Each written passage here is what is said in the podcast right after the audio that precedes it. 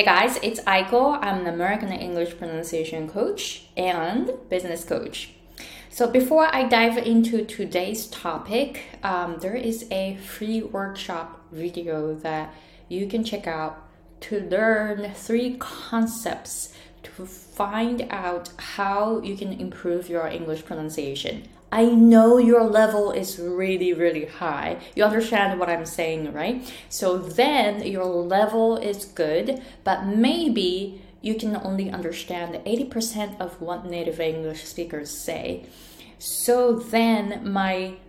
workshop will help you go to the next level in your pronunciation learning to be able to compete with other native English speakers in your English environment. So please go ahead and go to the description box and sign up for the free workshop video.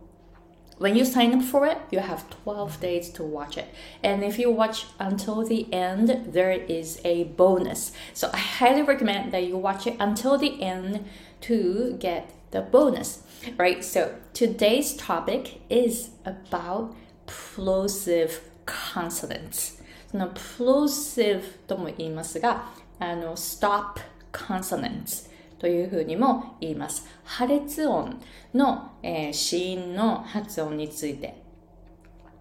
えー、今あの、英語発音というのを上級者に教えていて、上級者がさらに上に行くための、えー、発音のポイントっていうのをグループコーチングや、えー、プライベートレッスン、または自主学習版の発音のコースで教えているんですけれども、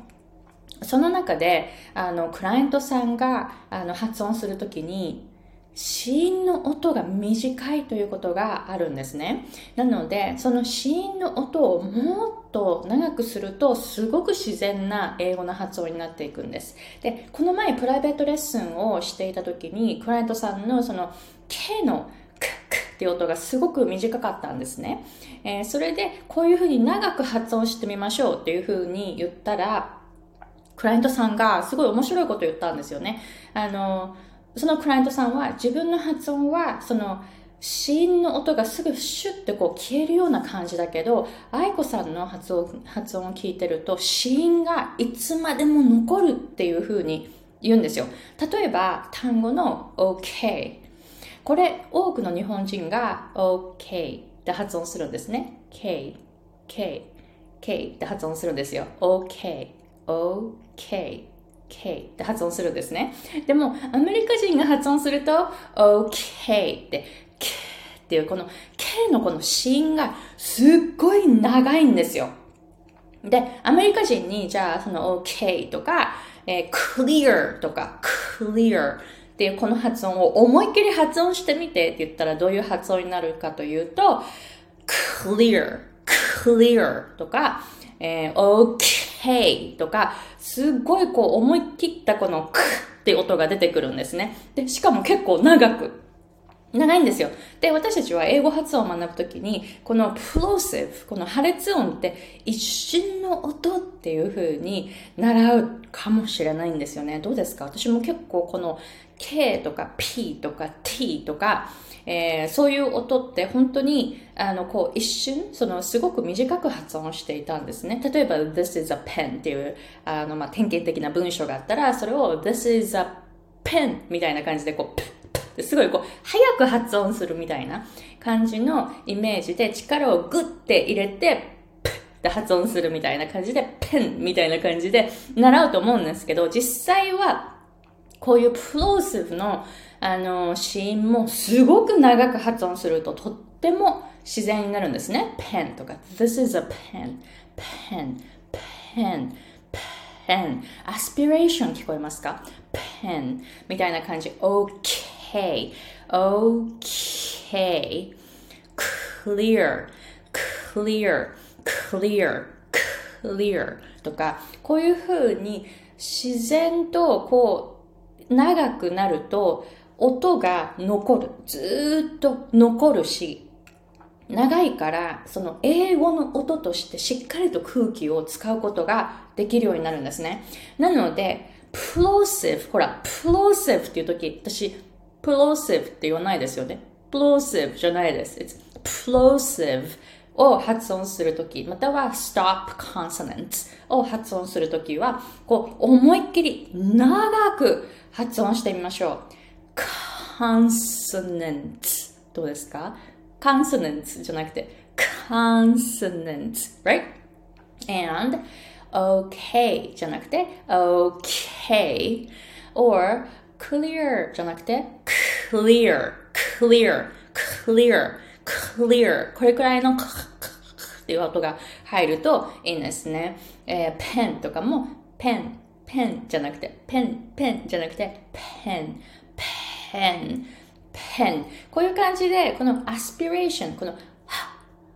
っていう空気がこのプローシブに入っていると、すっごいこうゆったりとした発音になっていきます。そうすると、すごい自然な英語の発音になっていくと思うし、それができるようになると、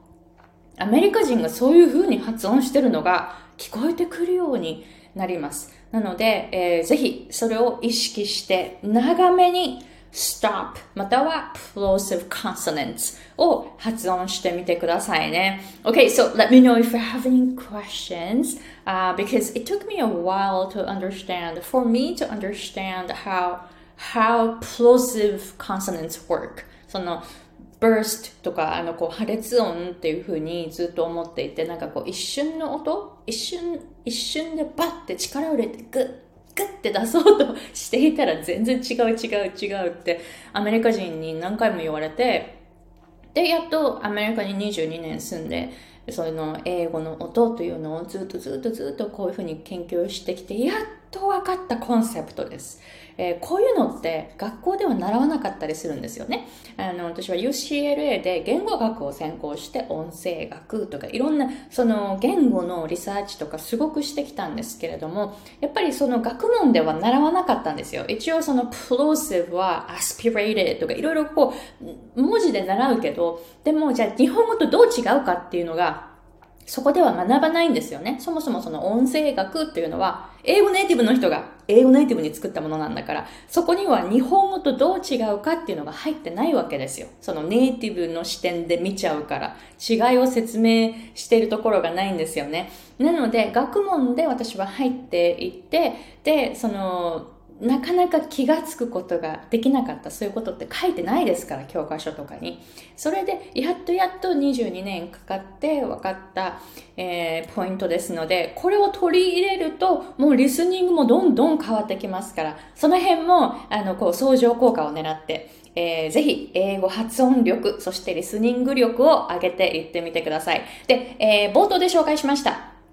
無料のフリーワークショップ、えー、ワークショップの動画があります。この動画の中で3つの英語発音のポイントをシェアしてるんですけれども、英語上級者が実際に参加して、その場で私からあのこうフィードバックを受けているっていう場面もあります。でやっぱり日本人、日本語話者は典型的な英語の発音をしていますから、皆さんのあの発音と当てはまる部分がたくさんあると思いますので、このワークショップ、えー、インタラクティブなワークショップですので、えー、ぜひこの録画を見て、えー、これからの英語発音力の上達に、えー、結べ結びつけてみてくださいね。で、グループコーチング、そして自主学習版の、えー、オンラインコースというのも、えー、発売しています。